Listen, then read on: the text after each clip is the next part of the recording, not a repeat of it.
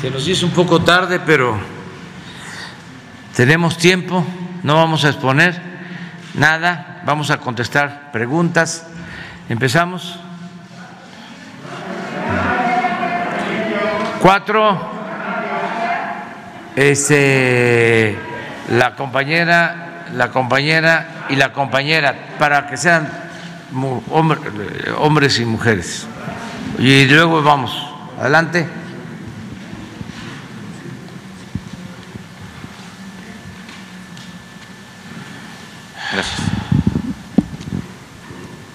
Buenos días, señor presidente. Sósimo Camacho de la revista Contralínea.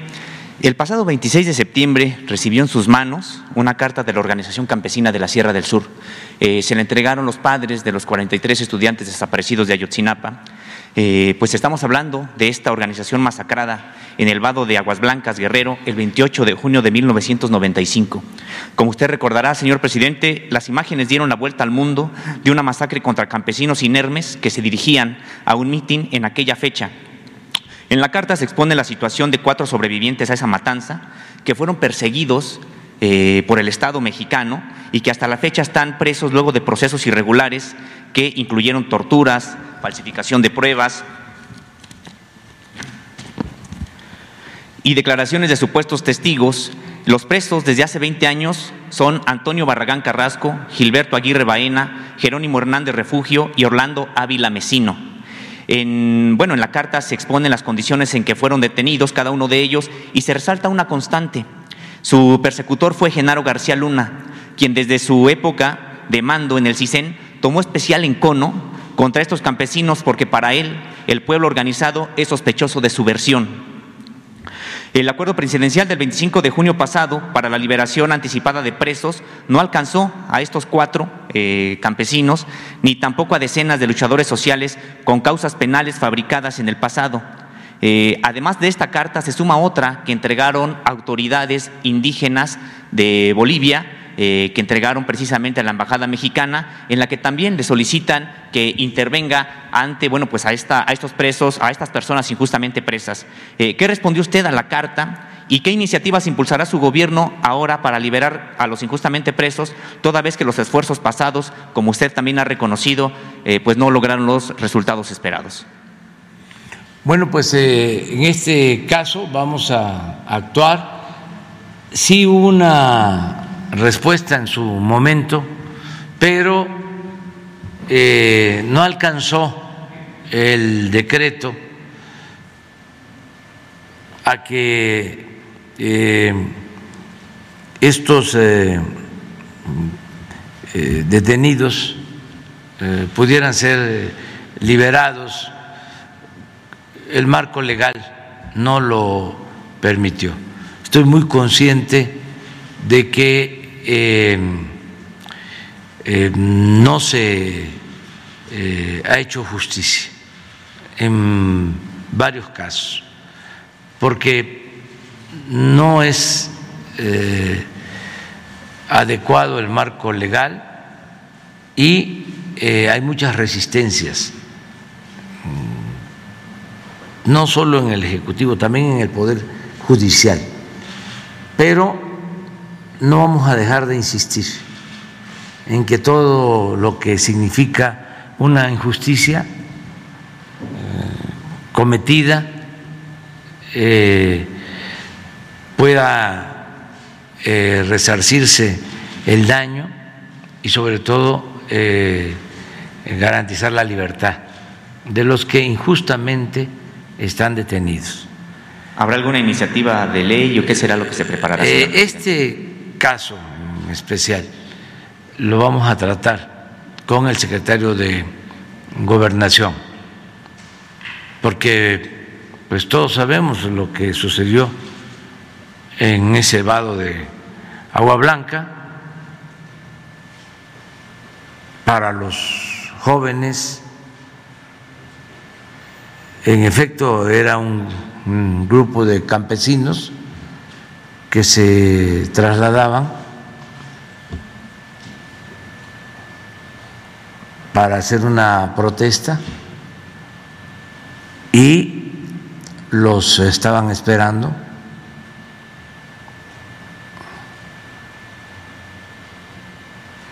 policías y les dispararon a mansalva, dieron muertos.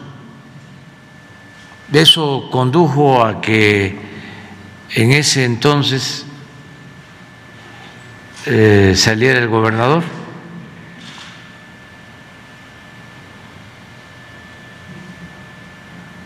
Y entrara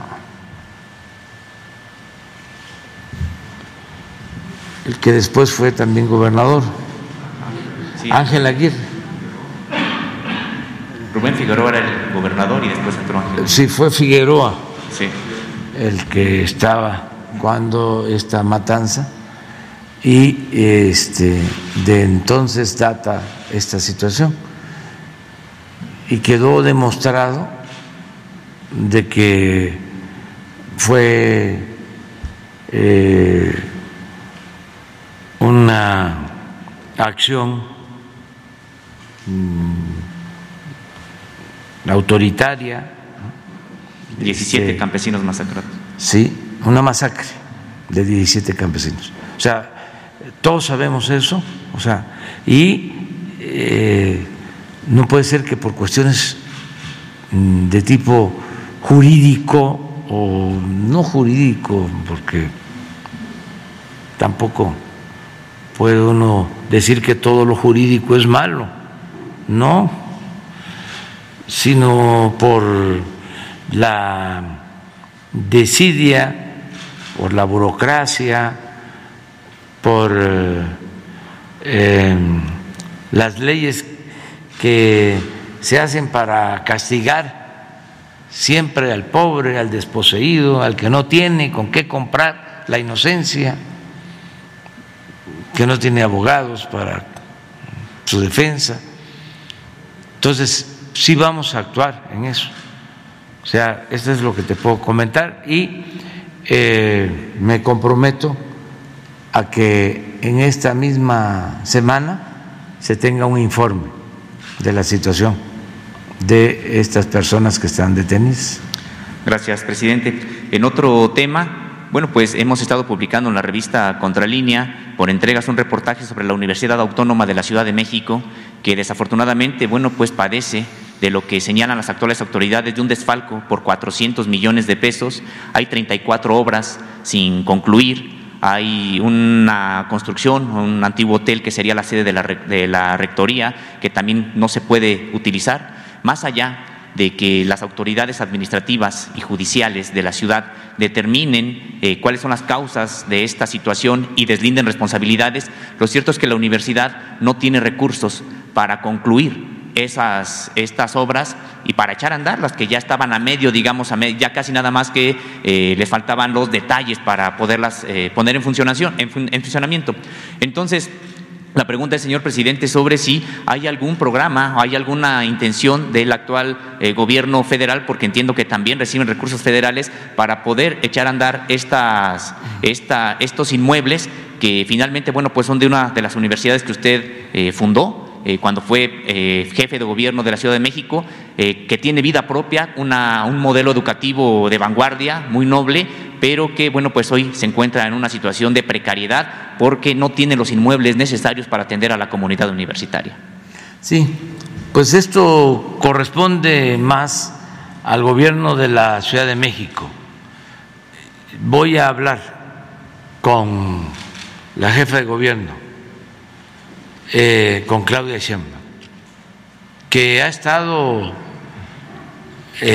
gobernando muy bien la ciudad y mm, dándole mucha atención a lo educativo, con becas, eh, se abrió la escuela de medicina, de enfermería y también está apoyando a la Universidad de la Ciudad de México entonces vamos a ver sobre este tema. Yo no tenía este, información, eh, pero sí eh, le vamos a pedir a Claudia y estoy seguro que ella va a actuar. Lo que han estado también señalando es de que había presupuesto federal también que estaba acordado con administraciones anteriores y que el presupuesto federal que también eh, va a esta universidad, bueno, pues se ha suspendido. Pues vamos a pedirle a Claudia que, este, que nos informe y si se trata de, participación del presupuesto federal para esos propósitos, desde luego que sí este, ayudamos. Finalmente, señor presidente, este fin de semana inicia un proceso electoral en uno de los sindicatos más importantes, digamos, del país por su historia y también por el número de afiliados, el Estunam, el Sindicato Único de Trabajadores de la Universidad Nacional Autónoma de México. Eh, quería preguntarle sobre qué, qué, hará su gobierno para garantizar un proceso democrático, voto libre y secreto. Tenemos nosotros imágenes eh, en video, incluso de cómo se han celebrado los últimos eh, comicios en el Estunam y desafortunadamente, bueno, pues hay irregularidades como que los trabajadores son obligados a votar de manera abierta, no hay voto libre ni secreto, son cooptados, incluso a veces hasta con violencia, y que eh, qué es lo que hará su gobierno, eh, claro que sería la Secretaría del Trabajo la que estaría a cargo de esto, pero qué es lo que harán para poder garantizar que haya voto libre y secreto, entendiendo que además son más de 200 urnas las que se tendrán que colocar en todo el país, porque como sabemos la universidad tiene instalaciones en las 32 entidades. Bueno, eh, tenemos que ser muy respetuosos de la autonomía universitaria. Eh, corresponde, en efecto, si es eh, de su competencia a la Secretaría del Trabajo, procurar que las elecciones sindicales sean limpias, libres, que se garantice el voto directo, secreto. Vamos a, a, pedirle a la secretaria del Trabajo que informe sobre este asunto y hacer un exhorto a los dirigentes y a los trabajadores. Eso lo podemos hacer todos porque la democracia es asunto de todos y tiene que haber democracia, lo hemos dicho muchas veces, en la familia, en la escuela, en los sindicatos. La democracia como forma de vida y como sistema político de gobierno. Decir que eh, son nuevos tiempos, eh, los trabajadores son libres y tienen que eh, ejercer su libertad. La libertad no se implora, se conquista,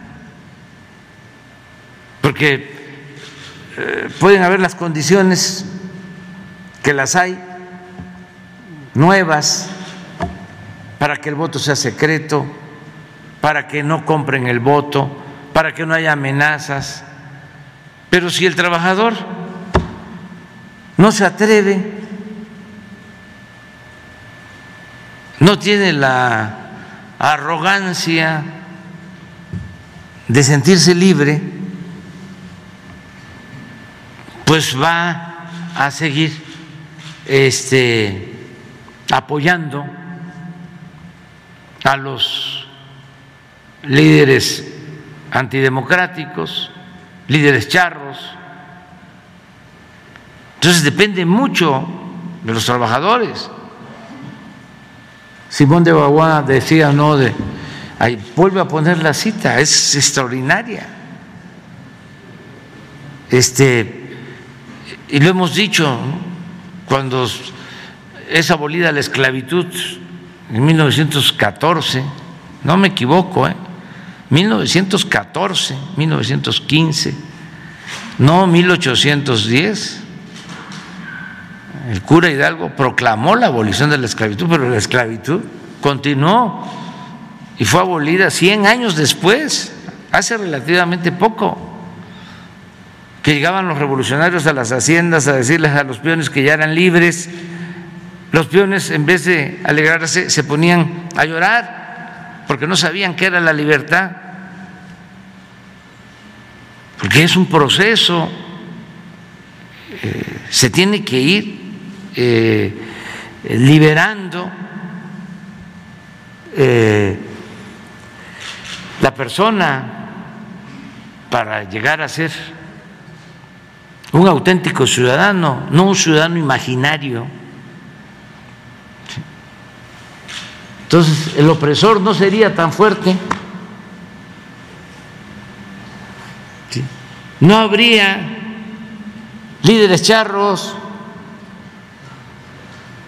si no tuviesen como cómplices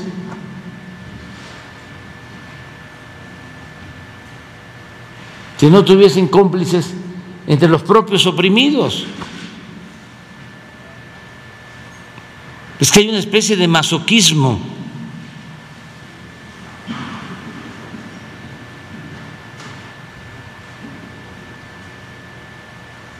Tenemos que revelarnos.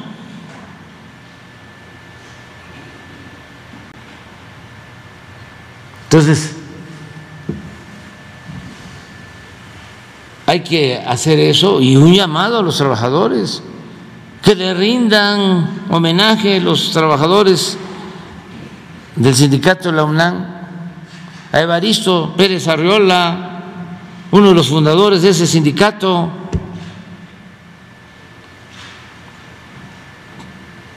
ya fallecido, pero en los años 70, a principio, él, junto con otros dirigentes,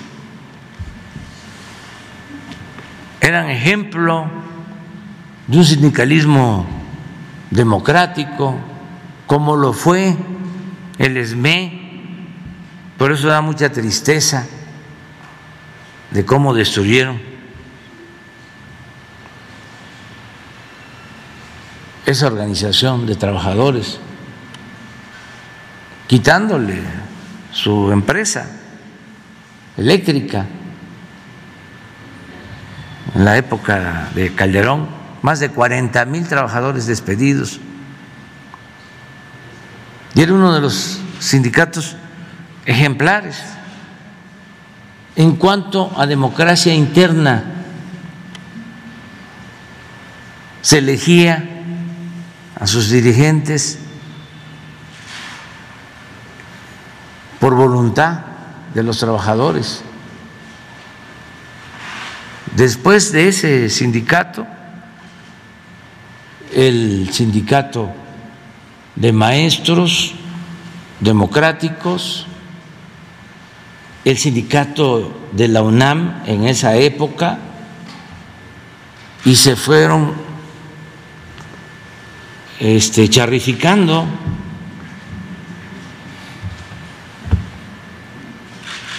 Entonces, vamos a la renovación.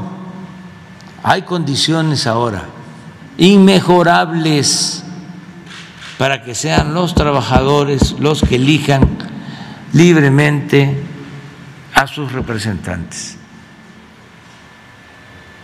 Entonces, eh, es un llamado general, no es intromisión. No sé eh, quién quedó cuando falleció Agustín, este, no sé quiénes son los candidatos, no tengo información sobre eso, nada más es un llamado a que actuemos como mujeres, como hombres libres. Eso es todo. Adelante. Gracias, presidente. Esteban Durán, Vanguardia de Veracruz. Presidente, retomando lo que el compañero señaló sobre eh, lo de Guerrero, eh, las personas quienes han este, sido desplazadas por el crimen organizado, por diversas circunstancias, demandan del gobierno federal pues una auténtica ayuda, puesto que no pueden regresar a sus lugares de origen han dejado eh, su, patrimonio, generaciones de familias quienes no han podido regresar a estos lugares en Guerrero principalmente, donde piden ya a gritos esta ayuda, principalmente de Ciudad Altamirano en Guerrero. Esa es la ayuda que piden, que, eh, demandan al gobierno federal, igualmente también a la Secretaría de Gobernación para que les pongan mucha atención.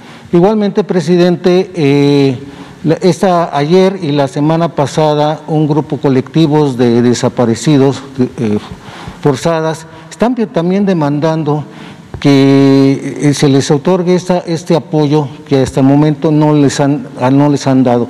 Prometen que les van a hablar, sin embargo no lo hacen. Y ya también es un grito, es una demanda, es un clamor que demandan e, este tipo de ayuda.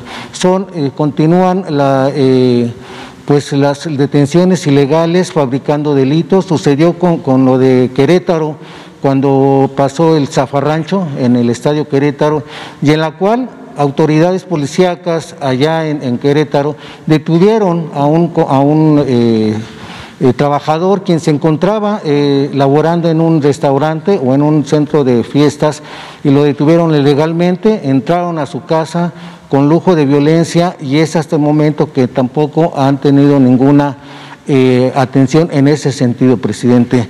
Ayer también se presentaron en el Senado colectivos de personas desaparecidas también pidiendo esta ayuda, presidente. Esto es lo que ellos desean y esto es lo que ayuda, que, se acerquen con usted para que ellos puedan platicar de viva voz cuál es la circunstancia de la que están eh, teniendo, presidente. Bueno, eh, acerca de las familias de desaparecidos, eh, víctimas de violencia, se tiene un programa y se está atendiendo a todos. Esto lo eh, tiene a su cargo Alejandro Encinas.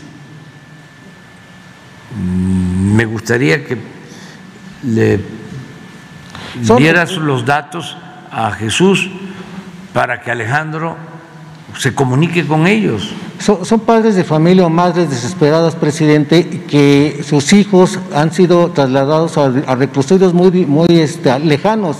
Por ejemplo, unos de ellos que, viven por Ameca Meca, sus hijos se los llevaron hasta Coahuila. No tiene recursos para que ellos puedan trasladarse sin saber en qué circunstancias se encuentran sus hijos, solamente por llamada telefónica. Sí, este, lo puede ver eh, Alejandro Encinas. Hay una situación que hoy precisamente analizamos sobre los reclusorios. Este, como están saturados los reclusorios de los estados y hay condiciones eh, pues eh,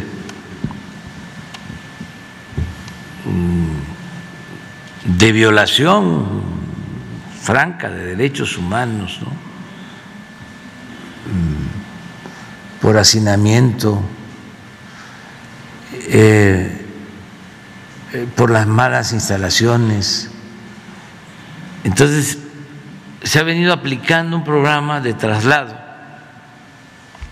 de presos del Foro Común a reclusorios federales a los reclusorios que se contrataron.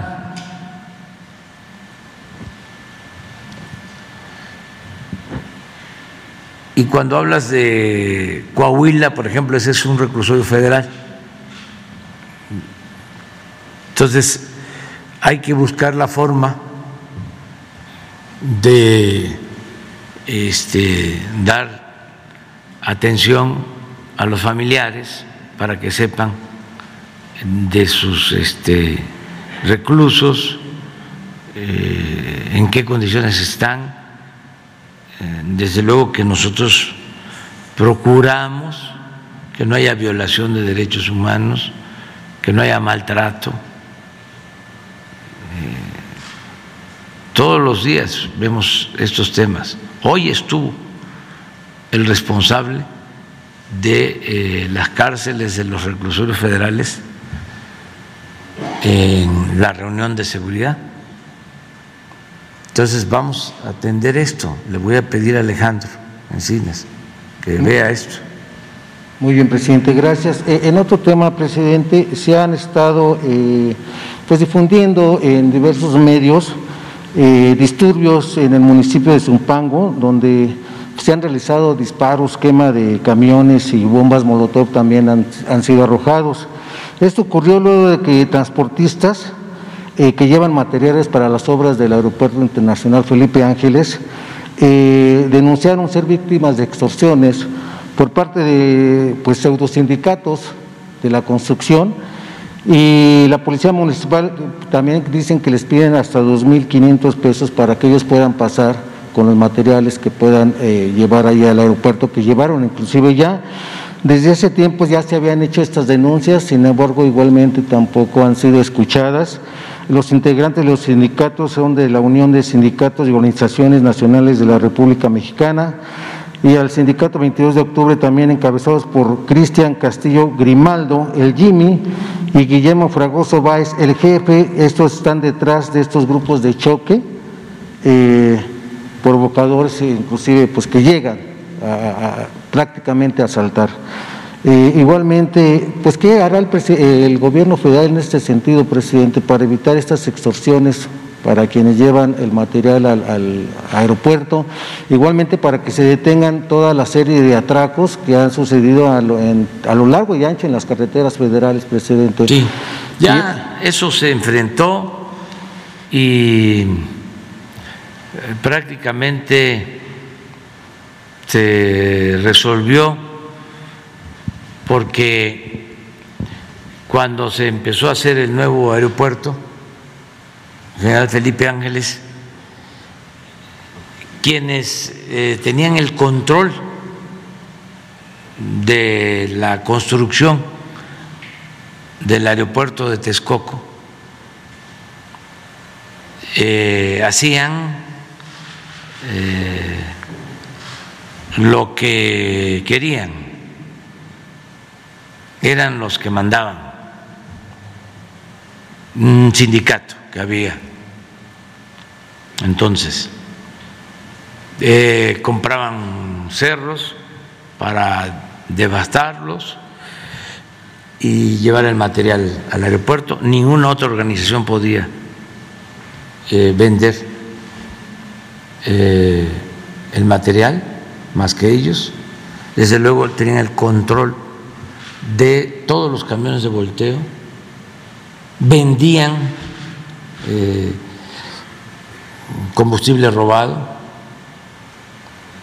ya tenían sus este, gasolineras con guachicol y este, imponían las tarifas elevadísimas y tenían protección política, porque todo eso se hace siempre con protección de autoridades. Entonces, cuando empezamos con el nuevo aeropuerto, se puso orden y por eso se pudo terminar el aeropuerto, si no, no hubiésemos podido. Eh, debe de seguir existiendo este tipo de grupos ya eh, menguados, ya no con la fuerza de antes. Hay ahora un asunto que tiene que ver con eh, la declaratoria de área de reserva protegida del lago de Texcoco, hay un grupo también con esas características, eh, no igual de fuerte como estaba en el sexenio anterior, pero todavía están ahí eh, presionando y tienen cierta influencia política. Ya estamos atendiendo el asunto, siempre buscando el diálogo, pero eh, sin permitir corrupción, sin permitir extorsiones. Eso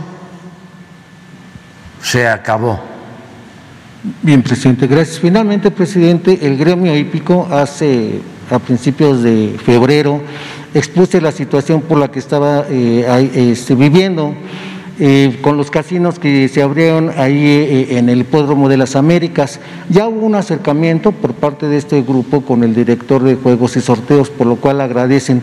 Sin embargo, ellos eh, desean acercarse con usted para que usted escuche cuáles son las irregularidades que aún existen y que deben de ser eliminadas definitivamente. La empresa Codere española eh, que fue eh, quien se le otorgó, Santiago Cri, cuando en su momento era secretario de Gobernación, él otorgó esa, esa concesión y en la cual, bueno, pues ha habido una serie de irregularidades. Ahora esta misma empresa está eh, liquidando a los, a los trabajadores y no está respetando el tiempo que estos han trabajado ahí, les pagan lo que quieren, no acata la ley federal del trabajo y el representante sindical Isaías Cuevas pues no hace absolutamente nada para que estos puedan ser liquidados conforme a la ley. Esa también es una gran demanda que están eh, pidiendo que se les ayude a quienes durante más de 10 años han servido en el hipódromo y que les quieren dar pues cualquier cosa por no, respetar la ley federal del trabajo. Eh, inclusive también, eh, si me permite, le voy a entregar a Jesús unos documentos donde se da cuenta de todo lo que ha sucedido ahí en el Hipódromo de las Américas. Sí, y que los este, atiendan en gobernación. Eh, pedirle al secretario de gobernación, Adán Augusto, que los atienda, o el responsable de eh, atender todo lo relacionado con juegos y sorteos y casinos en, gobernación. O sea, que les puedas tú decir a ellos que se les va a recibir y se les va a atender.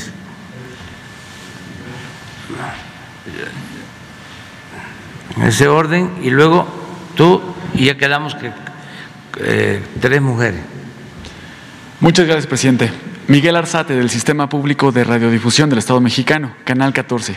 Preguntarle, señor presidente, ayer nos mostraban los avances de este operativo de cero impunidad, cero corrupción, con el cual se han logrado capturas importantes.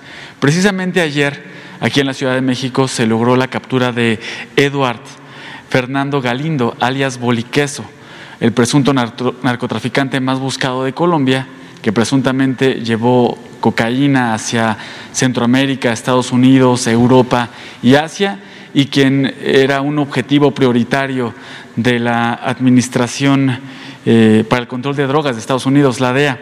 Preguntarle, presidente, ¿se vio este caso durante la reunión de seguridad de esta mañana? Saber cómo fue la cooperación con otras corporaciones de seguridad con otros países, porque esta información trascendió en Estados Unidos, en Colombia, en Europa. Saber cómo fue esta coordinación eh, con otros países y saber si este tema se vio en la reunión de seguridad de esta mañana. Sí, se vio desde ayer, en la mañana. Informaron eh, sobre este caso, una detención de un presunto delincuente de Colombia, parece que famoso en Colombia, buscado por agencias internacionales de varios países y se detuvo en México. Lo detuvo la Secretaría de Marina y fue deportado ayer mismo. ¿Cómo fue el operativo? Eh, Eso pues correspondería a la Secretaría de Marina informarles y a Migración. Vamos a pedir que les informe pero sí mm, se trata de un personaje, repito, muy famoso en Colombia y en otras partes. ¿Hubo cooperación con la DEA, con Sí hubo cooperación eh, con Colombia, con eh, agencias internacionales y este, la detención se hizo en la Ciudad de México por parte de la Secretaría de Marina.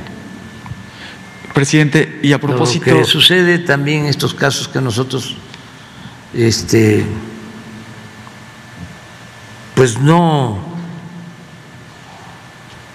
no eh, eh, exageramos o maximizamos este, los hechos, sino pues es nuestro trabajo y tiene que haber cooperación.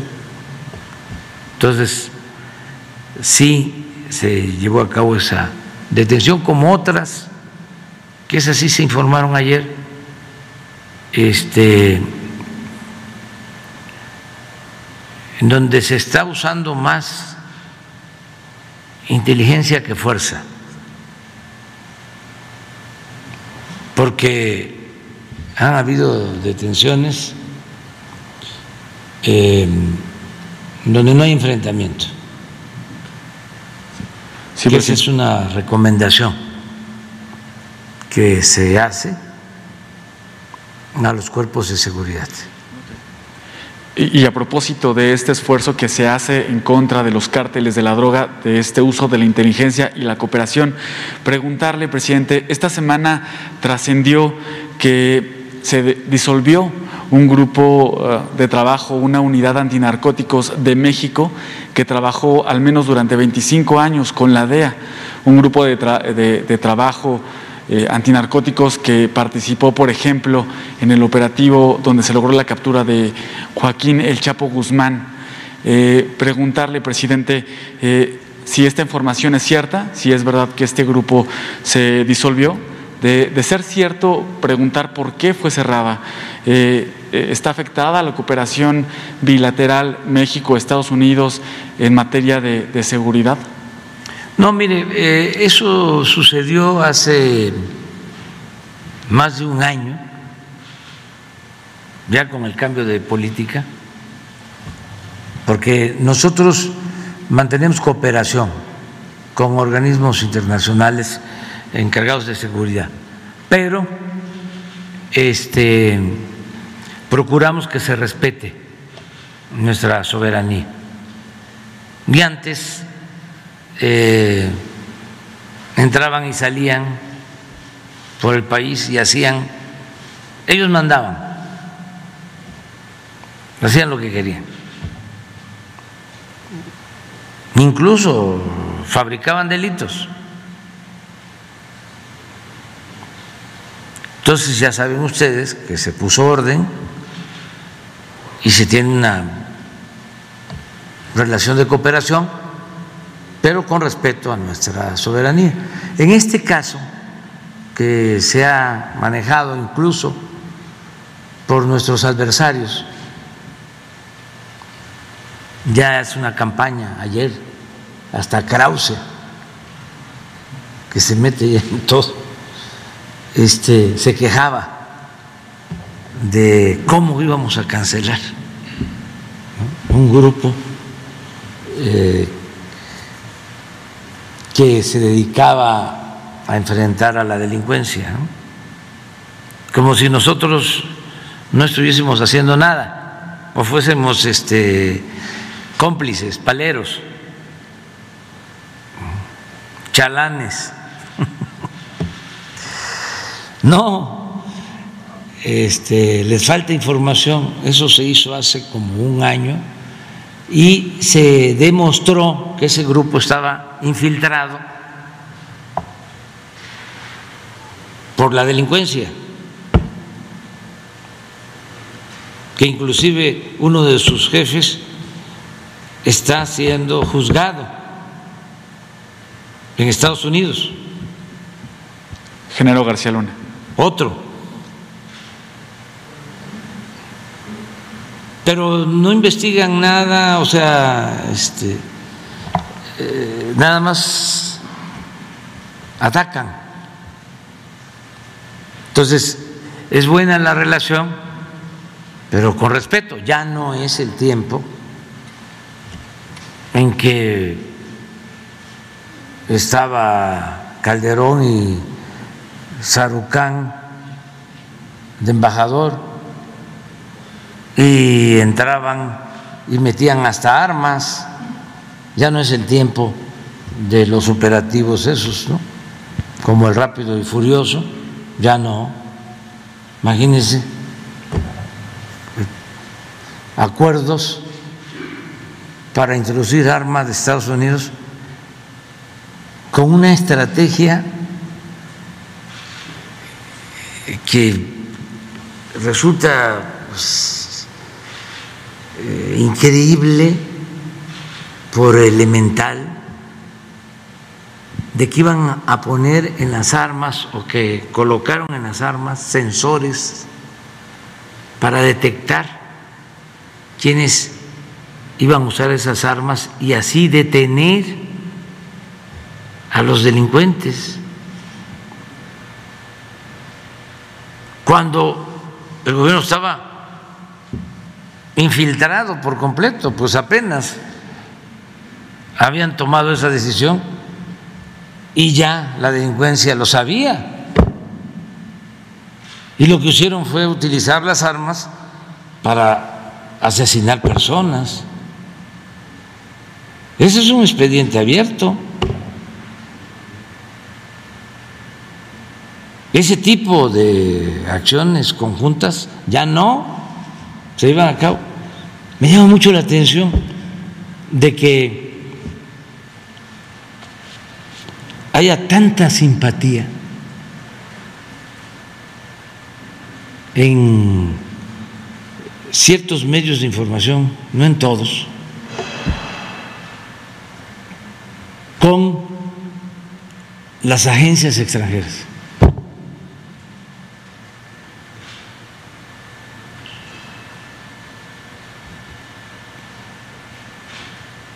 Es de las cosas que crecieron mucho en el periodo neoliberal.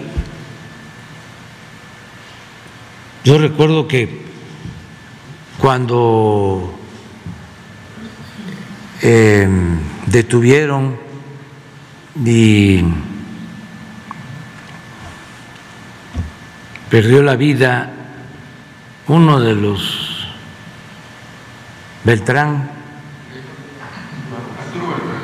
Leiva en Cuernavaca, este eh, profanaron el, el cuerpo, le pusieron dólares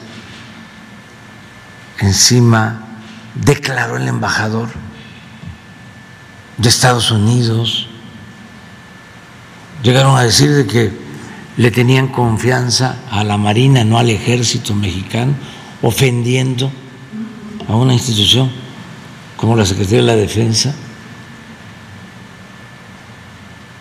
Y este ellos mandaban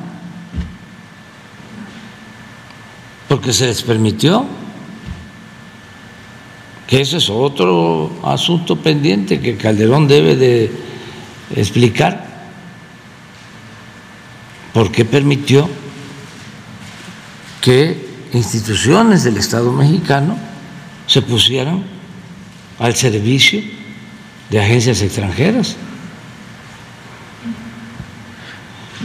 Entonces, este, ya nada más para decir sobre este tema, que ya tiene tiempo que se tomó la decisión de deshacer este grupo, sigue habiendo cooperación, pero ese grupo que supuestamente era este de muy alto nivel estratégico, estaba infiltrado y sus jefes están siendo investigados y hay presos de ese grupo. Para, no sé, no, no, no tengo la información. Nosotros decidimos que se suspendiera eso. ¿No hay temor que se pudiera pasar en el lado de los cárteles? Es que eh, ese es un problema eh, que ha existido este, y es algo que respetuosamente nosotros eh, recomendamos al gobierno de Estados Unidos. Porque eh, tiene que haber orden y confianza. Hay cosas que llevan a cabo agentes abajo sin el conocimiento de las autoridades del gobierno de Estados Unidos de mayor nivel que tienen que ver con la Procuración de Justicia. Y eso, pues es muy delicado, porque eh, tienen informantes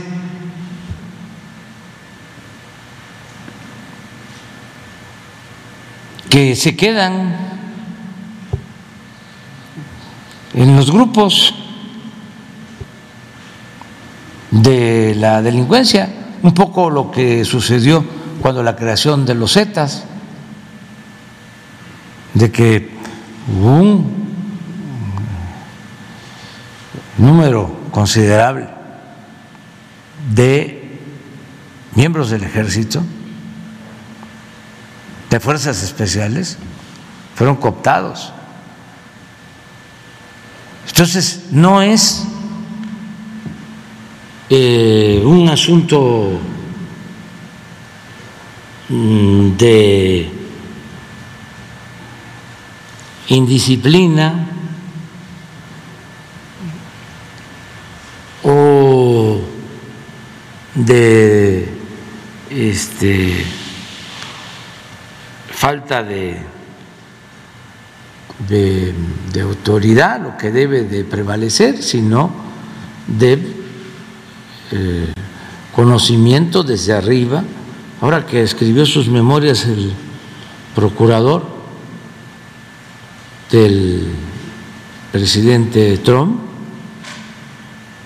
habla de la detención del general Cienfuegos y sostiene de que fueron agentes de abajo y que ellos no sabían. Imagínense detener secretario de la defensa de un país y que no se enteren arriba. Nosotros hemos hecho un llamado siempre muy respetuoso a que pongan orden.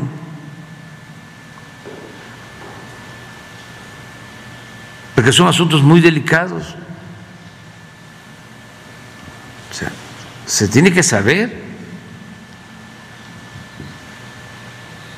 y evitar, desde luego, el contubernio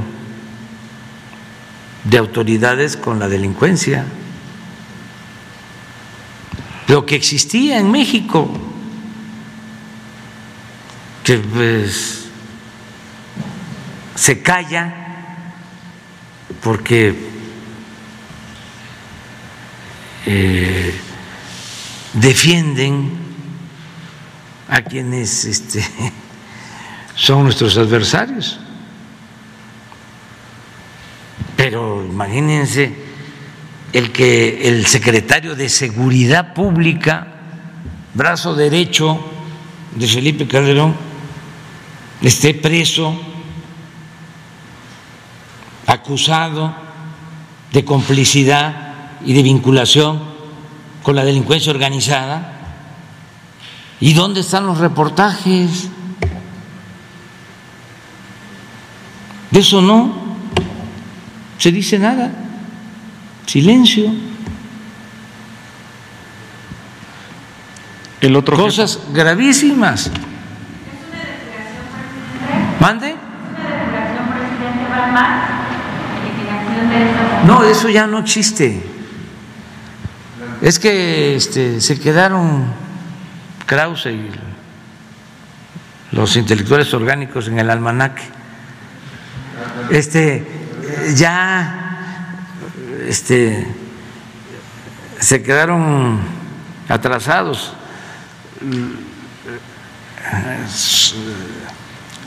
Me gustaría también este, hablar con ellos para actualizarlos o, o mandarles un telegrama para avisarles de que ya cambió la realidad del país. No, no he hablado con él. ¿Mande? Sí, aquí solamente están los agentes que por ley se permiten,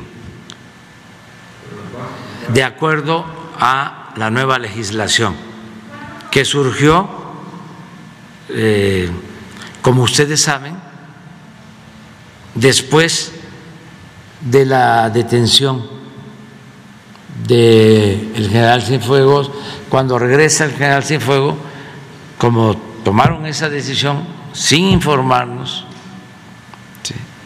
este, además fabricaron l- los delitos y si hay duda, yo creo que todavía está el expediente, porque ordené que lo subieran completo,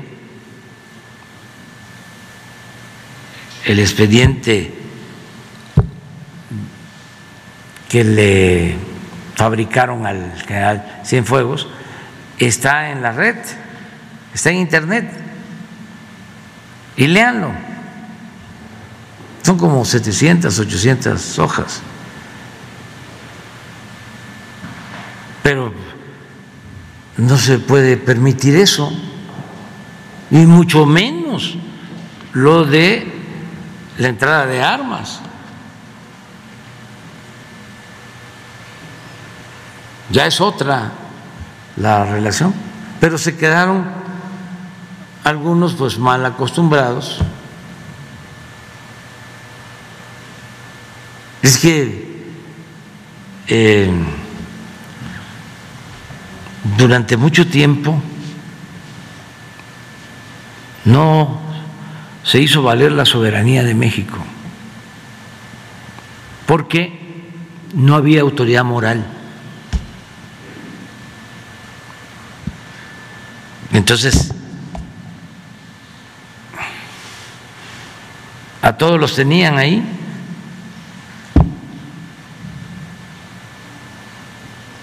En la lista.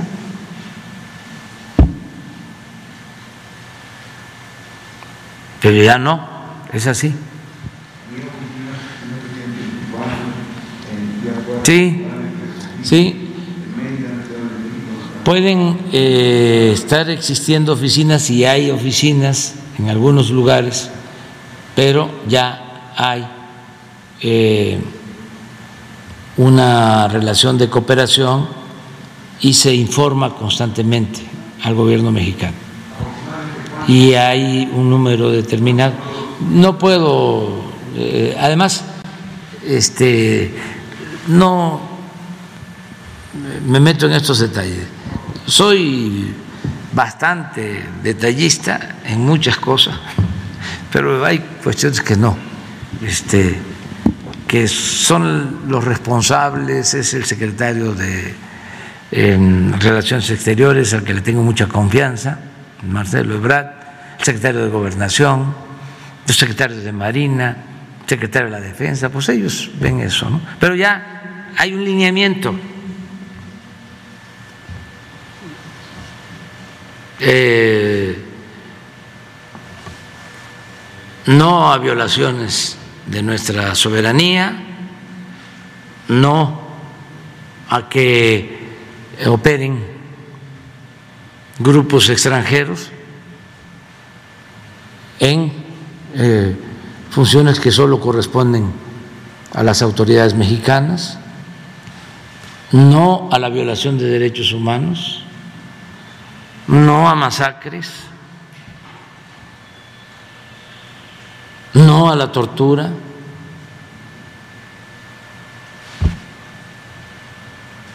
Todo eso está claro y eh, se cumple diariamente.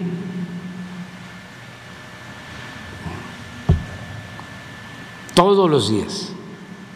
¿Cuál sería el esquema ideal de información México-Estados Unidos contra el narco? ¿El esquema ideal cuál sería? Que haya información, que se comparte información y que se actúe conjuntamente este, cuando eh, se deba este, hacer eh, un operativo, algo que conviene a los dos países. En el gobierno de Estados Unidos saben muy bien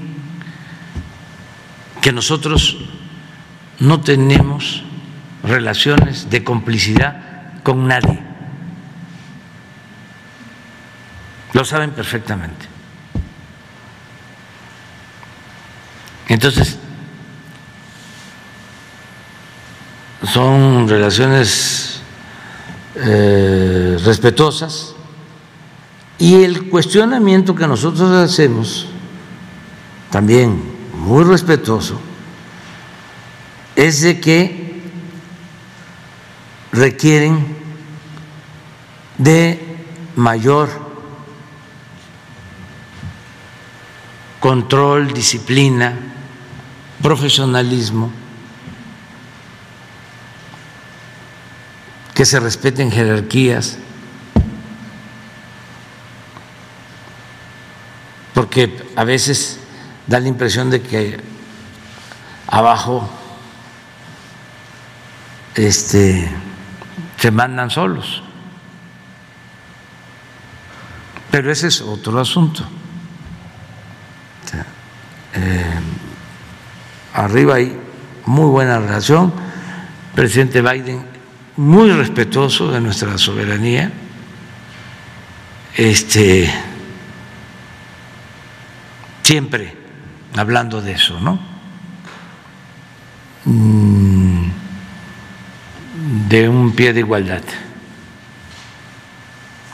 Sin embargo, bueno, y hasta los mismos estadounidenses, ¿eh? del gobierno y los expertos, este, entienden la nueva política, la nueva relación.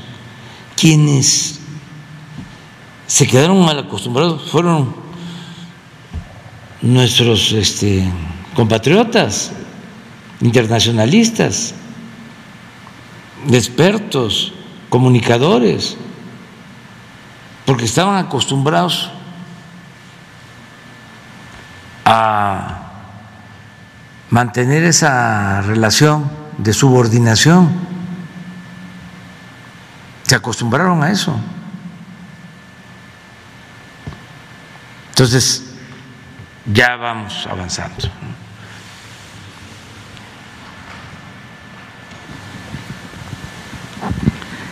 Buenos días, presidente. Noemí Gutiérrez de Reporte Índigo. Eh, Morena eh, tiene un discurso en el que está señalando de vendepatrias a los diputados que votaron en contra de la reforma eléctrica y la oposición está argumentando que se ha recurrido a un discurso de odio. Hoy en Reporte Índigo publicamos que con ese discurso está creciendo la polarización y también se está deteriorando la gobernabilidad del país. ¿Se desistirían de esta campaña o de este discurso, presidente? Pues es que este nosotros venimos de un movimiento popular. Yo soy eh, simpatizante pues de Hidalgo y de Morelos y de Juárez y de Villa y de Zapata y de los Flores Magón y de Madero y de Lázaro Cárdenas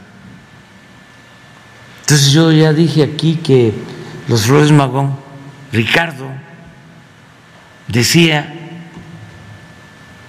que el que entregaba los recursos naturales del país a extranjeros era traidor a la patria. Y eso lo eh, repetía, lo sostenía el presidente Cárdenas. ¿No tienes exactamente la cita del presidente Cárdenas? Y lo sostenía también el presidente Adolfo López Mateos en esa carta extraordinaria que ahora la voy a volver a leer. Ni modo, ¿eh? O sea, ni modo. Porque ya hemos quedado de que este, yo no hablo nada más para las élites, para los expertos, para los especialistas, yo hablo para todos. Y me importa mucho eh, transmitir información. Ya he dicho varias veces que mi labor es de predicador, de pedagogía, de crear conciencia, eh, presidente, pero este tipo de discursos no también trabará todos estos acuerdos legislativos, que son las reformas que está proponiendo. Es que las cosas hay que llamarlas por su nombre. Ya basta de hipocresía, de acuerdos en oscurito, en las élites, en los restaurantes de lujo, y que la gente no sepa cuando se trata de el bienestar del pueblo, cuando son decisiones que eh, pueden afectar a todos, al pueblo y a la nación. Entonces, antes no se sabía qué hacían los jueces.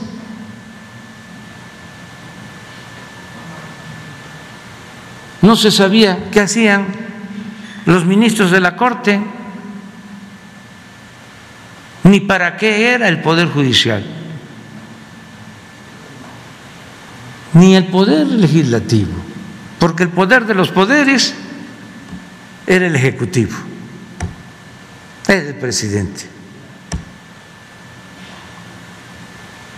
poder absoluto, omnímodo. Pues ya no es así. Hay tres poderes, hay independencia, hay autonomía, hay equilibrio entre los poderes, hay un auténtico Estado de Derecho. Y si son representantes populares, ¿por qué no se va a saber lo que hacen o cómo votaron. No tienen lo del real. Y además está en el Código Penal. Y ahora lo voy a poner también. Ahora sí, este, defender Iberdrola o a las empresas extranjeras en contra de los mexicanos. Nuestra tradición que me digan qué es.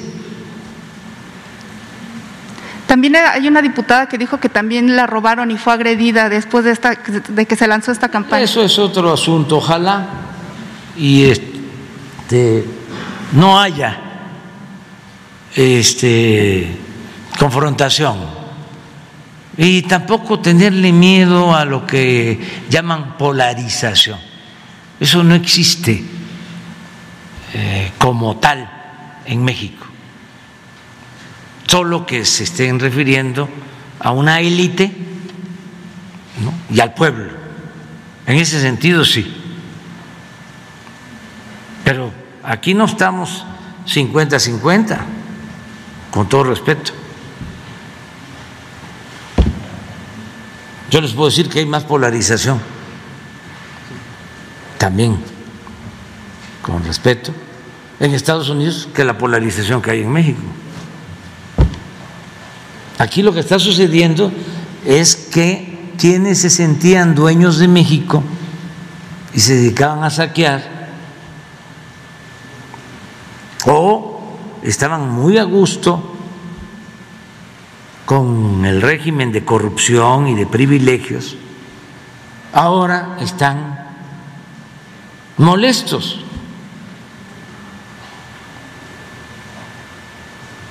Están inconformes. Y pues traen una campaña en contra de nosotros. Ayer, por ejemplo, la señora Denise Dreiser hablando de que eh, va un avión de la Guardia Nacional a Houston y que allá vive mi hijo.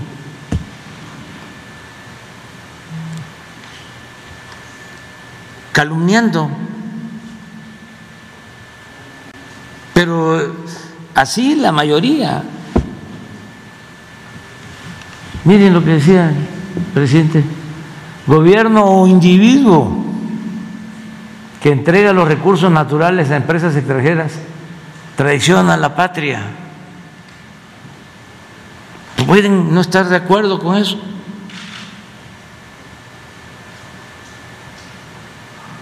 A ver, este Adolfo López Mateos.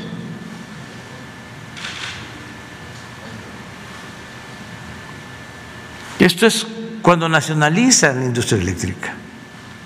Les devuelvo la energía eléctrica que es de la exclusiva propiedad de la nación, pero no se confíen, porque en años futuros, fíjense lo profético, algunos malos mexicanos identificados con las peores causas del país, intentarán por medios sutiles, reformando las leyes, es un medio sutil.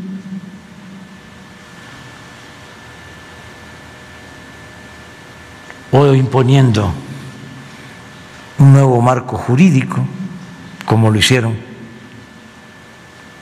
en el 2013. Entregar de nuevo el petróleo y nuestros recursos a los inversionistas extranjeros. Lo que hicieron con la reforma energética. Ni un paso atrás fue la consigna de don Lázaro Cárdenas del Río al nacionalizar nuestro petróleo. Hoy le tocó por fortuna la energía eléctrica, pueblo de México. Los dispenso. Ya me dispensó el presidente López Mateos porque me va a denunciar una diputada del PAN. Diputada o senadora, por Pero ya con esto ya. Miren lo que decía el presidente López Mateos. Pueblo de México, los dispenso de toda obediencia a sus futuros gobernantes que pretendan entregar nuestros recursos energéticos a intereses ajenos a la nación que conformamos. ¿Ya?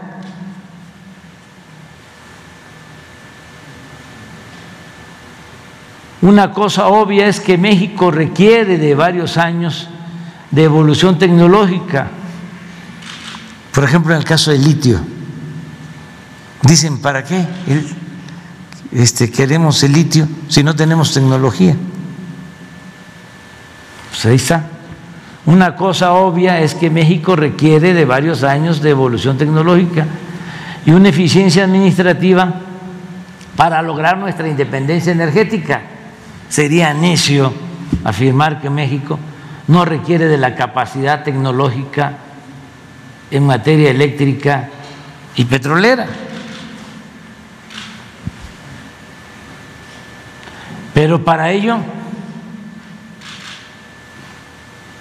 ningún extranjero necesita convertirse en accionista de las empresas públicas para apoyarnos. Nada más en el caso del litio. Fíjense, hay cinco países que ya eh, han demostrado por sus exploraciones contar con litio. Pero el procesamiento del litio hoy día solo lo tiene China. Porque una cosa es tener el recurso y otra cosa es procesar esa materia prima.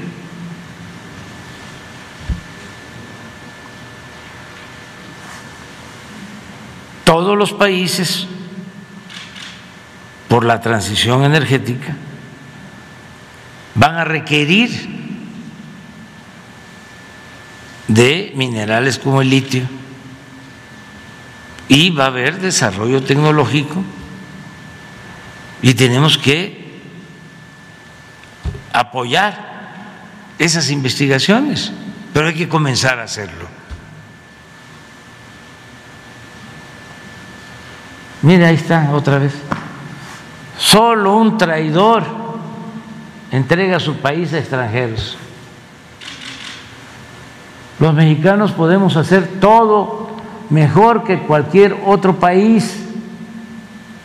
Cuando un gobernante extranjero me pregunta si hay posibilidad de entrar al negocio de los energéticos o al de la electricidad,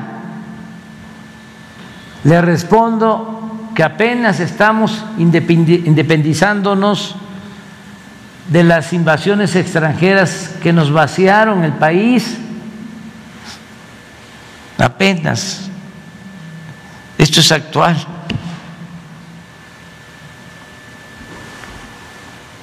En el caso de la minería, en el periodo neoliberal, vaciaron al país como nunca en la historia. En el periodo neoliberal, en 36 años, se llevaron 10 veces más oro y plata, que lo que se trasladó a España en tres siglos de dominación colonial. Esto para los jóvenes.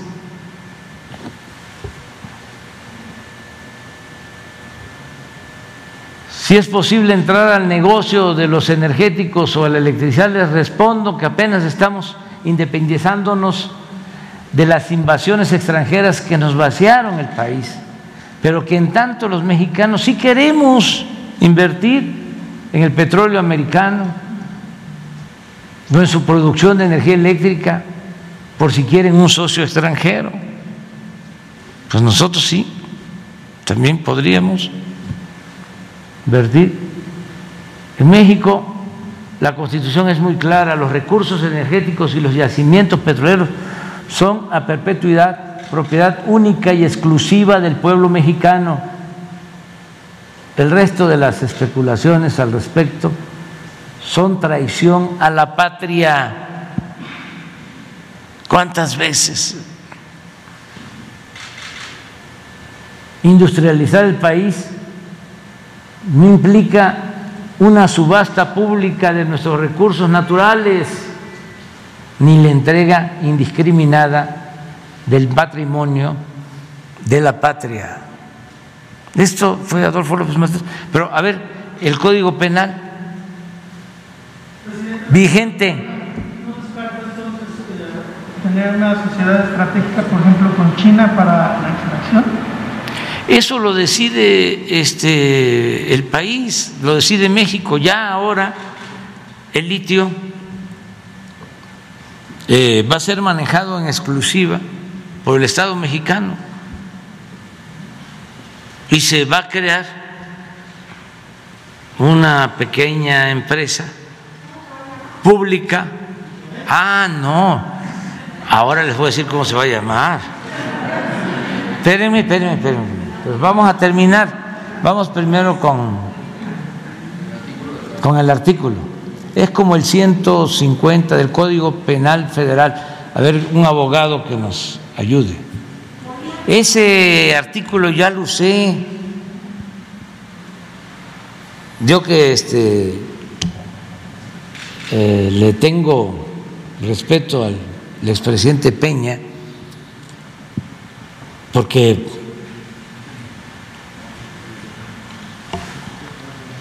puede ser cuestionado por muchas cosas, yo mismo, bueno, eso que les voy a, a plantear, lo denuncié y lo acusé de traidor a la patria, lo denuncié al Ministerio Público, este, utilizando ese artículo del Código Penal, pero ¿por qué le tengo eh, consideración y respeto, porque a diferencia de Calderón y de Fox y de otros, no se metió en la elección. Tengo información de que los machuchones, los que se sentían los dueños de México, lo buscaron para que se juntaran como ahora en contra mía durante la campaña. Primero le fueron a ofrecer de que ellos se encargaban de hacer a un lado a MIT y que el candidato único, esa labor que después hizo este Claudio Piz González, eh, fuera Anaya, para que si se juntaban todos, y en eso participaba Fox y todos, Salinas, en contra mía podían este, impedir de nuevo que yo ganara la presidencia. Y tengo información que no aceptó el presidente Peña. Y luego, como a los dos meses desesperados, porque se imagina cómo estaban los del Reforma, que estaban viendo las encuestas,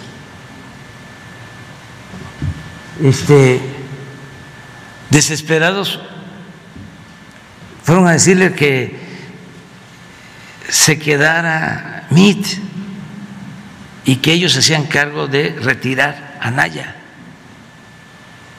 Y tampoco aceptó.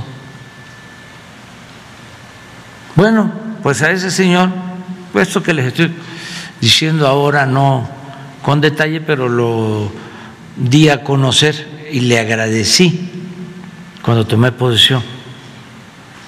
Porque a mí me hicieron fraude. Calderón y Fox. Es más, Fox llegó a confesarlo. a decirlo así, con desparpajo, de que claro que había intervenido. Ningún acuerdo con Peña, nada, absolutamente. Yo no establezco relaciones de complicidad con nadie. Yo nada más tengo un amo, siempre. Solo he tenido un amo del pueblo de México. Pero este artículo se lo apliqué a Peña cuando la reforma energética. Y hay constancia que presenté la denuncia. Y miren lo que dice, se impondrá la pena de prisión de 5 a 40 años y multa hasta de 50 mil pesos al mexicano que cometa traición a la patria en alguna de las formas siguientes. Realice actos contra la independencia, soberanía, o integridad de la nación mexicana con la finalidad de someterla a persona, grupo o gobierno extranjero. Está en el Código Penal. Entonces, además, si ellos sienten que actuaron bien, y que no son traidores a la patria. ¿Qué les preocupa? Eh, el senador Monreal también se ha eh, expresado en contra de esta campaña. Todo mundo puede expresarse. Somos libres. ¿Mande? No, no, yo no me meto en eso. Nada más doy el contexto, porque imagínense si yo voy a estar este, denunciando. Cuando estaba en la oposición, ya lo dije, denuncié a Salinas, denuncié a Fox, denuncié a Cedillo, pues fue a proa. Desde luego denuncié a Calderón. Y denuncié al licenciado Peña. No, no, no, no, no, no, no, no. ¿Para qué se denuncia? No, no, no, no que cada quien se haga responsable de sus actos. Ah, pero que no se rasguen las vestiduras diciendo, este, no quiero que me digan que soy traidor cuando consciente o inconscientemente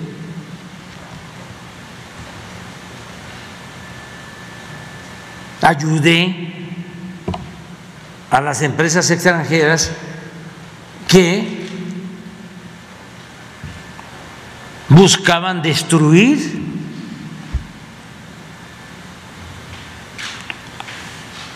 a la empresa pública Comisión Federal de Electricidad y dañar a millones de consumidores mexicanos, porque votaron consciente o inconscientemente a favor de Iberdrola. Y pregúntenle a los españoles cómo les va con Iberdrola. ¿Quién? ¿Será que se tiene miedo de llamar a las cosas por su nombre? No, es que eh, una de las características del régimen autoritario desde la época de Porfirio Díaz era el de la simulación. Sí, a mí me dicen, entre otras cosas, ¿qué caracterizaba a Porfirio Díaz? Era un gran simulador. Eh, porque él creó todo el sistema de simulación. Nunca dejaron de haber elecciones. O sea, la constitución se respetaba en la forma para violarse en el fondo. Siempre, cada seis meses, rendía su informe.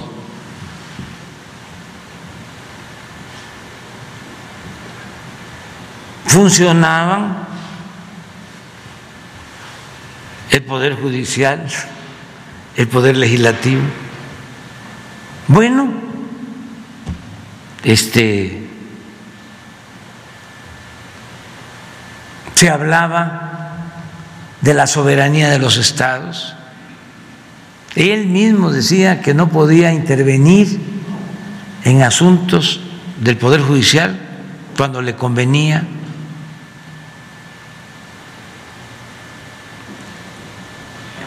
Y habían las reglas no escritas, famosas.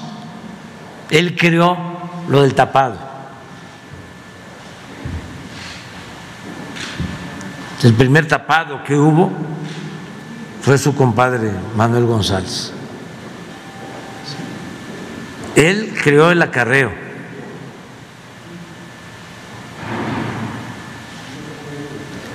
Él creó el llamado besamanos.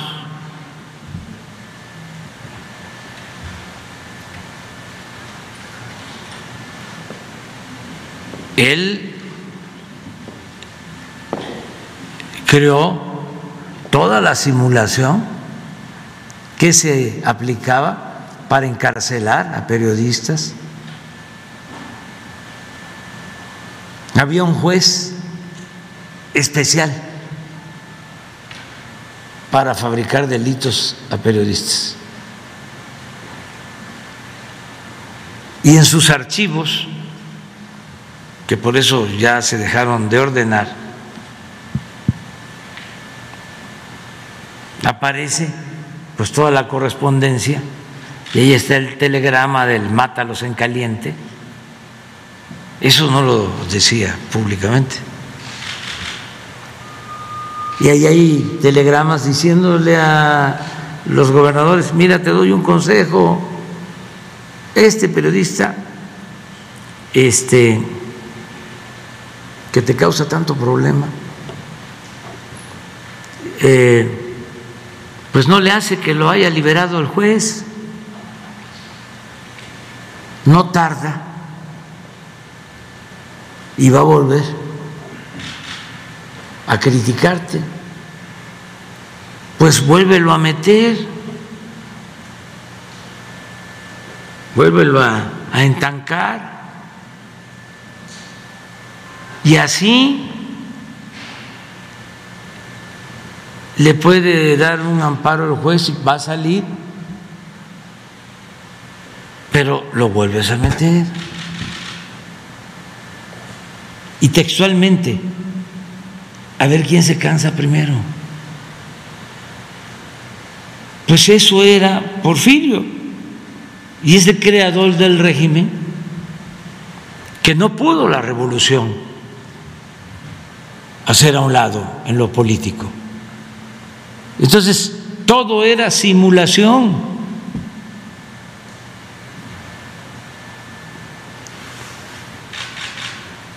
¿No vamos a seguir con eso? Por eso yo celebro que haya debate y que este eh, ya eh, sepamos que puede sustituirme Claudia o Marcelo Ebrard o la esposa de Felipe Calderón, o Moreira, o Cuadri, Lore de Mola, Chumel, con todo respeto, no se vaya a enojar, ¿eh? este, ya que tapado ni que nada, ya abierto, todo, completo. Entonces, eso es lo que este, podemos comentar. Eh, eh, no molestarse, eh, tenerle confianza a la gente. Si la gente este, piensa que estuvo bien lo que hicieron, no hay ningún problema. Y también decirles una cosa, yo conozco bastante al pueblo de México, lo conozco mucho en sus sentimientos. Y es un pueblo respetuoso. muy respetuoso, aun cuando no esté de acuerdo con uno. Entonces no hay nada que temer.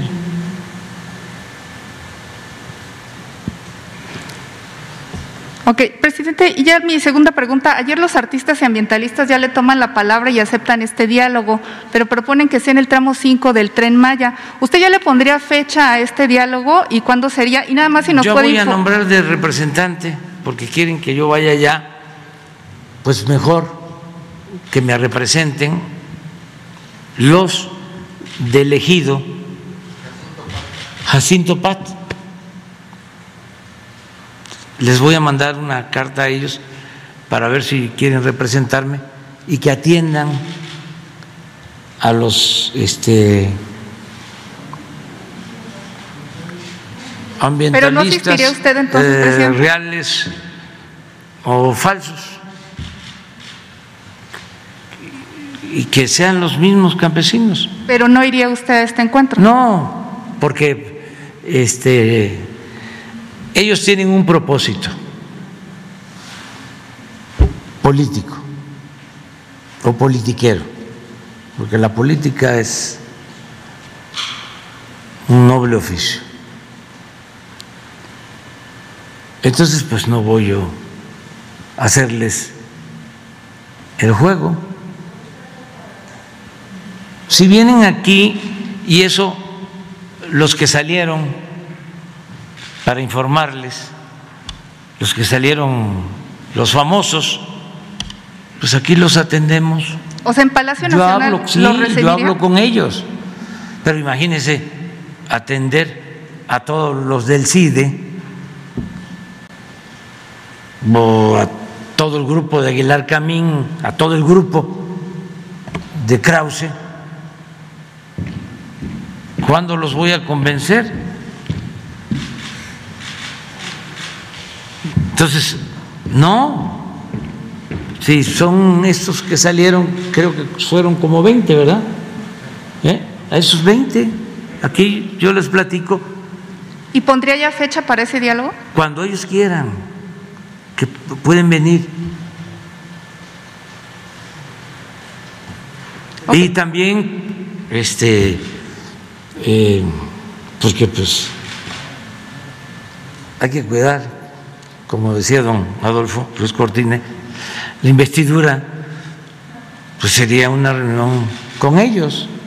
Ahí sí no podrían estar ustedes, después sí que ellos les, este, les declaren, porque yo tengo que defender el proyecto de transformación y no me puedo exponer, porque además están muy enojados, mucho, muy enojados, y este, inventando cosas. Eh, no ven lo que pasó con el reforma acerca de este, los votos en la Suprema Corte de Justicia y todo porque afortunadamente se declaró constitucional la ley eléctrica y eso salvó a la Comisión Federal de Electricidad. Porque ya ahora se le permite a la Comisión, mediante esa ley, que pueda utilizar todas sus plantas. Y aclaro, no necesita las plantas que generan con combustóleo o con carbón. Podría por ley hacerlo, pero tiene plantas como las hidroeléctricas que no podía utilizar. No le permitían a la Comisión Federal generar energía eléctrica con las hidroeléctricas, porque no se consideraban energía limpia por el chanchullo que hicieron para favorecer a Iberdrola y a todas las empresas extranjeras. Entonces ahora que se declara constitucional, constitucional la ley eléctrica, ya pueden poner a operar todas las plantas y del 38% de capacidad que tenían, porque les limitaban, tenían más plantas pero estaban paradas. Me tocó ir un día a Manzanillo y este y fui a una termo. Ya me explicaron cómo operaba la planta, pero me llamó la atención porque estábamos en el centro de operación, mm, porque todo se maneja eh, con computadora. Y no he escuchado yo ruidos ni nada. Entonces les pregunté, ¿y por qué están paradas? Son tres plantas juntas. Le digo, por la seguridad, porque vine. No, licenciado, es que no nos dan despacho.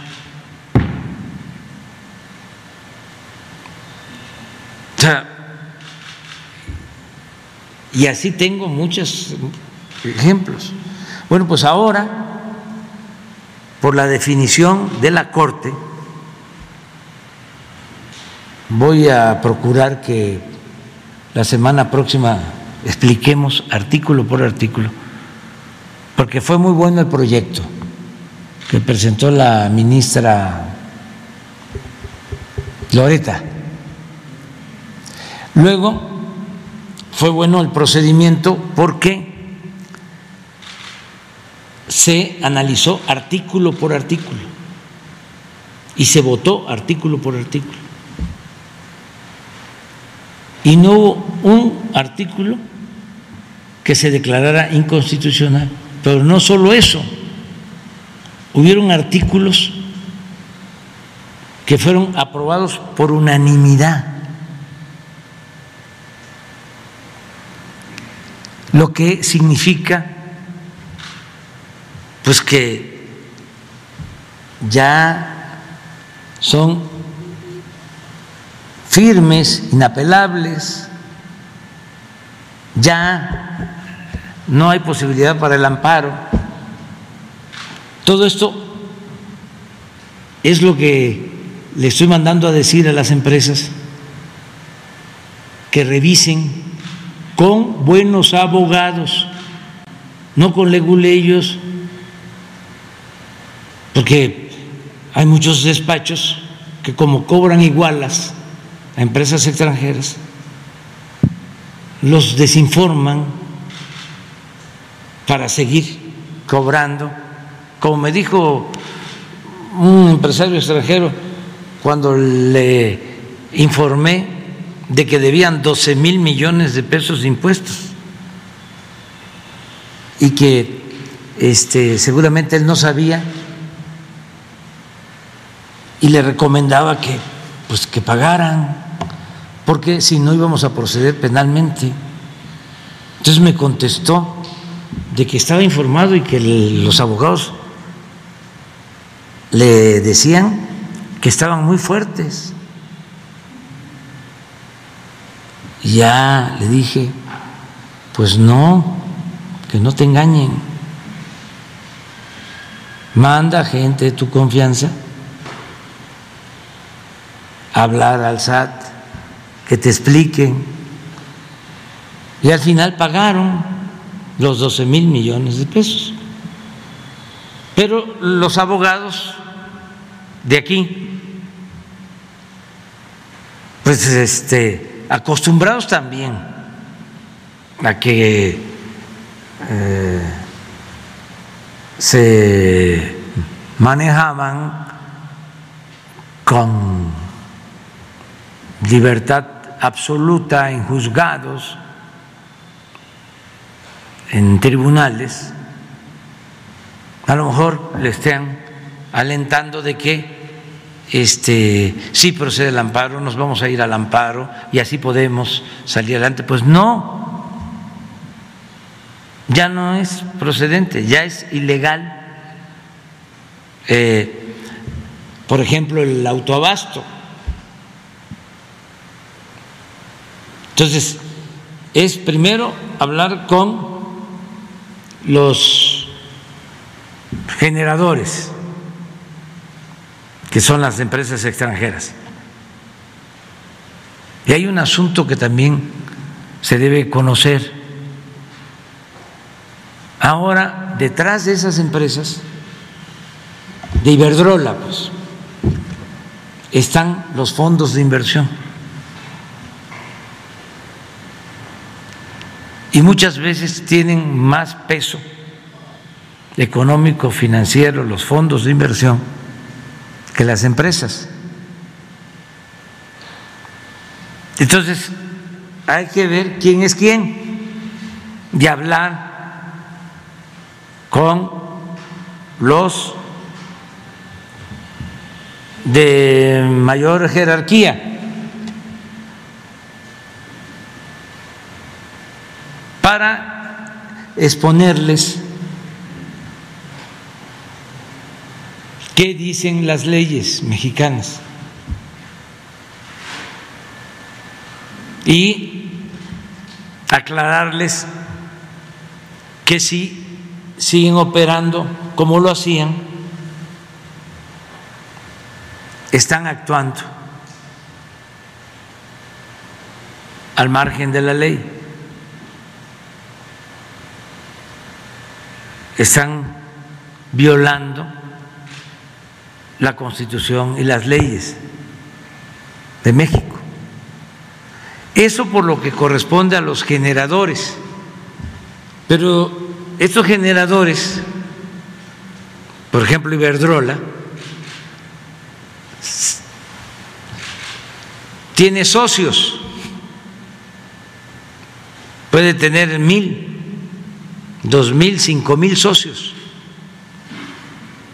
que los incorporó a la sociedad de autobasto. Y estos socios, es el caso de los Oxos, pagan menos tarifa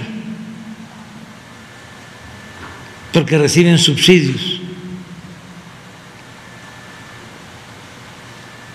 Por eso es que en términos de tarifa, un usuario de doméstico, una familia puede pagar más que un OXO, proporcionalmente hablando, de acuerdo a la energía que consume. Y sin duda, un OXO paga mucho menos de luz que una tienda de abarrotes. Los abarroteros tienen que desconectar sus refrigeradores porque ellos no tienen este subsidio que se logra con este mercado ilegal de electricidad. Entonces, esto ya quedó cancelado. ¿Saben? Que en este caso, si no me equivoco, fue por unanimidad de los ministros, o 10 de 11 en este caso. Entonces, ¿Qué eh, estamos haciendo? Primero, la investigación de estos de arriba y hablar con ellos para decirles, a ver, ¿cómo vamos a quedar? Porque si violas la ley, te tengo que denunciar penalmente. Porque si no te denuncio, me convierto yo en encubridor. Porque la constitución y la ley es clara, ya no admite ninguna interpretación. Entonces, yo no voy a ser encubridor ni cómplice de nadie. Entonces, pero también no quiero mañana presentar todas las denuncias. Quiero dialogar, convencer, no imponer y buscar una salida que no viole la ley, que no perjudique a la hacienda pública, que no afecte a la Comisión Federal de Electricidad y que no afecte a los consumidores. Vamos a buscar una salida. También para el caso de las empresas. Para estas empresas, en el sentido de decir, a ver, se tiene que cumplir la ley. Ya no hay autogasto. Entonces tienes mil, dos mil, tres mil, este, esos ya no los puedes tú mantener. Hay un autoabasto permitido que es el de eh, una empresa que tiene su planta y utiliza la energía que produce para su industria. Eso está permitido, eso es legal. Pero aquí no es así. Aquí una que genera este se llena de socios y les vende la luz. Bueno, también decir que la Comisión Federal de Electricidad tiene capacidad, esto es importante, para abastecer de electricidad a todas esas empresas. Y otro asunto que adelanto, que no van a haber aumentos arbitrarios en tarifas para estas empresas que utilizaban este mecanismo ilegal, que nos vamos a poner de acuerdo para ir normalizando la situación en el tiempo, pero que dejemos regularizado este eh, asunto tan importante y que se entienda que a todos nos conviene tener una Comisión Federal de Electricidad fuerte, porque si no, pues nos pasaría lo que está sucediendo en otros países. ¿Y quién pierde? Pues el consumidor. Entonces es eh, insistir más sobre el tema, porque ya estamos trabajando para esto pero aquí vamos a ir informando de cómo se avanza en este asunto. presidente, ya por último, nada más si nos puede adelantar el nombre de la empresa que va a manejar lo de litio y si ah, nos puede dar más detalles sobre su gira a Centroamérica, si ya tiene las fechas. Gracias. Hay un mensaje, hay dos opciones. Hay dos nombres. No lo. A ver, búsquenlo.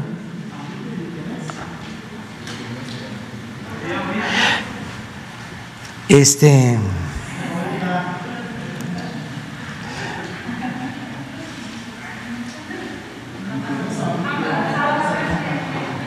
¿Eh? ¿Cómo? A mano, no, sí. Este, no, no, no, vamos a regresar este, al tiempo de antes, al tiempo de la antidemocracia, de la simulación y del autoritarismo, en donde habían votos que contaban y votos que pesaban. ¿Eh? Este, pero es que me dio risa verlo y este, no hay que perder el sentido del, del humor. Es que hay alguien que hizo una encuesta que preguntó si era, le ponía amlitio. ya tengo mis medicinas, ¿no? Y ahora voy a tener este este ya vieron que Carmen Aristegui mencionó de que habíamos em, iniciado el programa Sembrando Vida para producir cacao que se iba a utilizar en las fábricas de mis hijos. Pues así ahora también ya tengo el, el litio, podemos poner este, una planta, ¿no? Hay, también un, mensaje así, creo que de una diputada. Ah, ese es de Lili Telles, pero aparte, aparte de la de Lili Telles, hay este otro, el de la votación. Ahí está. ¿A cuál le van? Agencia Mexicana de Litio, AMLitio, litio mexicano, Litiomex. Pues fíjense que este, hay que buscarle porque lo del Litiomex había una empresa ya registrada. Hay una que tiene el nombre como Litiomex. Lo otro, desde luego, yo tengo en mi testamento político escrito de que no quiero que le pongan mi nombre a nada, a nada. Y no quiero estatuas y no quiero nombres de calle y nada, absolutamente. Eso sí tenemos, de acuerdo a la ley, que ya se publica hoy, hoy se publica, tenemos, sí, pero la publicación, este, tenemos creo que 90 días para la presentación de la empresa. Vamos a buscar que no sea un aparato burocrático, este, em, que, este, que sea mm, muy eh, eficiente, que sean eh, realmente gente de absoluta confianza, honestos, eh, expertos en la cuestión minera o en la administración pública. Este, todavía no, no, no, lo vamos a pensar para ver también en dónde se inscribe, si puede ser Hacienda, si puede ser la misma Comisión Federal de Electricidad, si puede ser la Secretaría de este, Energía, si puede ser la Secretaría de Economía. O sea, es, vamos a ver dónde conviene más eh, y empezar a trabajar ya este, con el sistema geológico eh, y empezar a ver exploraciones y eh, no solo pensar en el corto plazo. Esto va a llevar tiempo. Todo lo que son las exploraciones mineras, eso lo saben quienes se dedican a este sector, llevan tiempo de esa exploración, luego ya es, son los procesos extractivos, este, eh, la transformación de la materia limpia, pero ya es importante tenerlo, que sea la nación la que lo tiene, lo que lo tenga. La... cuánto tiempo podría haber una, Vamos a esperar cuando se dé a conocer lo de este, la nueva empresa, entonces vamos a eh, vamos a, pues a dar a conocer el plan, a seguir la posibilidad de inversión. Tercera llamada. Ya llegaron los, los invitados. Este, eh, ya no tenemos más. Ah, cómo no, lo de la senadora Lili Telles. Pero no descarta entonces que pueda haber una asociación con una empresa extranjera para la extracción que ya tenga. Y ya tengo también de este me informaron y de dónde está el el departamento que le costó 24 millones a lo de Mola.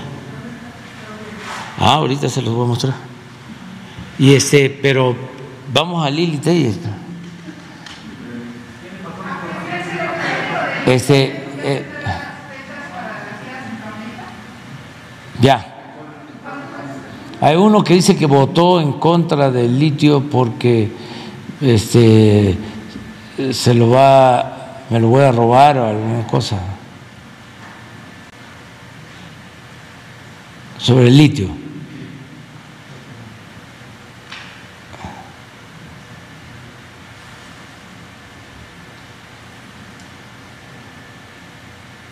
Hay este ¿cómo se llama también? Cuadri, ahorita lo voy a poner. Aquí está. Voté contra la creación de Amlitio. Ah, bueno, es que ella me propone o propone ese nombre. Morena aprobó un monopolio estatal. Me suena, me suena, me suena eso. Ese fue el, el argumento o la excusa, mejor dicho, de los neoliberales para vender todos los bienes de la nación. Eran monopolios estatales. Se llamaba desincorporación de bienes del Estado. Y así entregaron los bancos, las minas, las empresas, ferrocarriles, todo. Bueno, pues así querían acabar con la Comisión Federal y con Pemex. Y no está mal la senadora, ese es su pensamiento.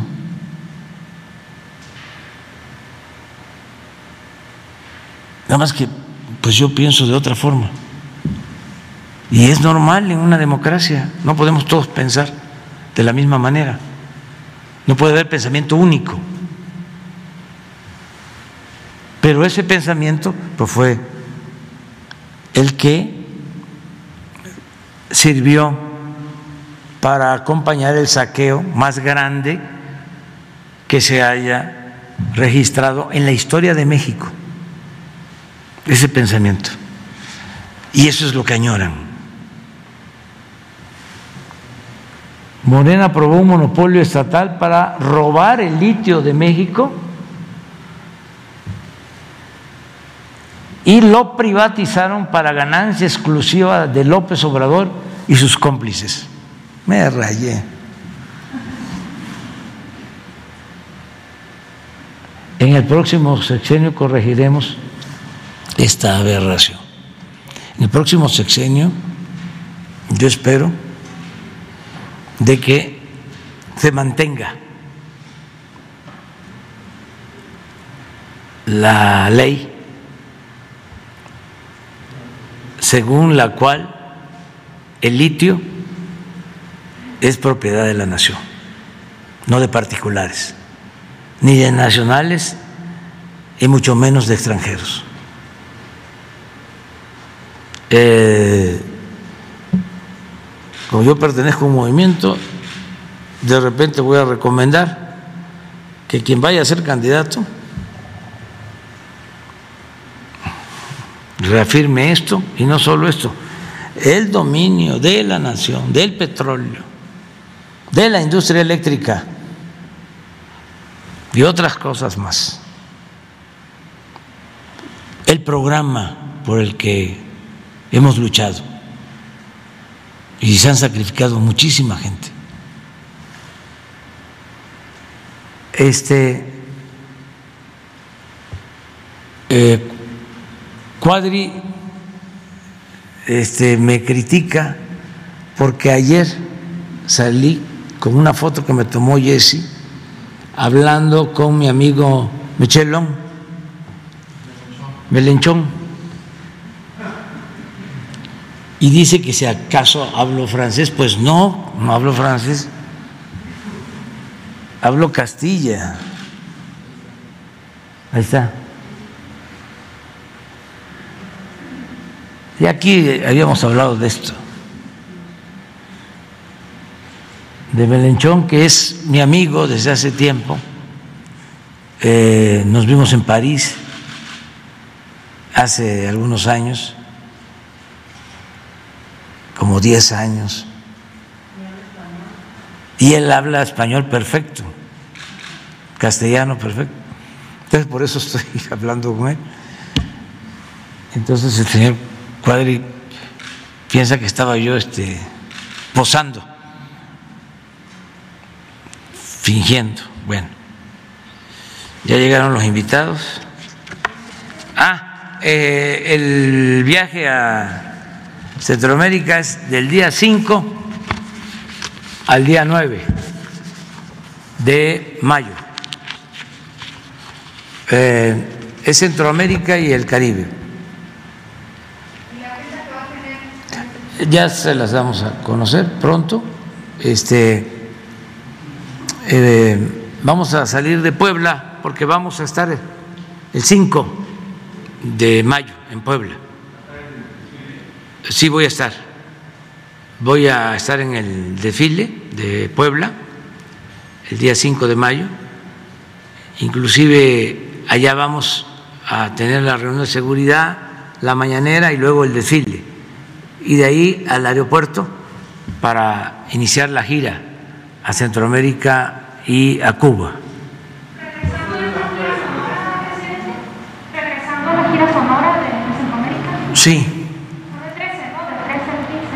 Sí, por ahí, porque tengo el compromiso de regresar. Se está quemando la sierra ahorita de Sonora, la sierra de, de Álamos, es reserva natural. Sí. Y ya tiene siete días el incendio, no lo pueden apagar. Eh, se está pidiendo ayuda a la CONAFOR, eh, está solicitando un, Va a haber ayuda, qué bien que lo planteas.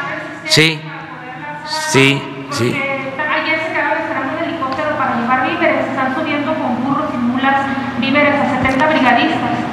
Qué bien que lo planteas. Sí. Hoy se va a actuar la Secretaría de la Defensa, que seguramente deben de estar allá, pero debe de, de estar, les debe de estar faltando eh, gente, sí, gente y equipo, sí. Sí, pero sí lo vamos a hacer. Sí. Porque se está, este, ah, Lore de Mola falta. Eh, eh, ¿Se acuerdan que tiene un departamento que este evaluado que en 24 millones? Pero eso es el valor eh, pues no catastral, sino el valor notarial. ¿Se acuerdan que el notario es Morales Lechuga, que fue procurador con Salinas de Gortari? Entonces, como él no dice lo que tiene,